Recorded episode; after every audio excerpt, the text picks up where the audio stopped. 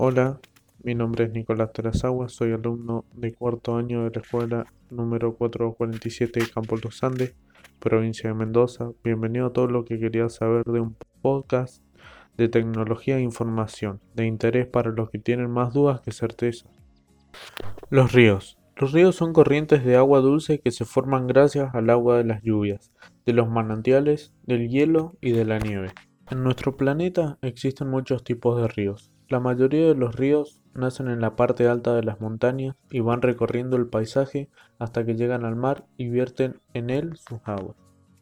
El río Mendoza es alimentado por los deshielos de la Concagua.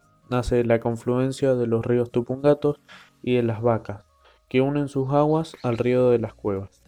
El río Mendoza dirige su pendiente inicial noreste entre Picheuta y Uspallata Llega a Cacheuta desde ahí, continúa al este y noreste hasta Palmica. Alcanza en las zonas bajas de Guanacache, límite con San Juan y San Luis. Después de haber recorrido las eras Luján, Maipú, San Martín y La Valle, en el nacimiento es estrecho y amplio en la planicie. En su recorrido se observan vegas pintorescas, poco conocidas. Es el adecuado para la pecuaria de altura. Los afluentes de este río son entre otros arroyos, Polvaredas, Tambillo, Ranchito, Picheuta y Uspallata.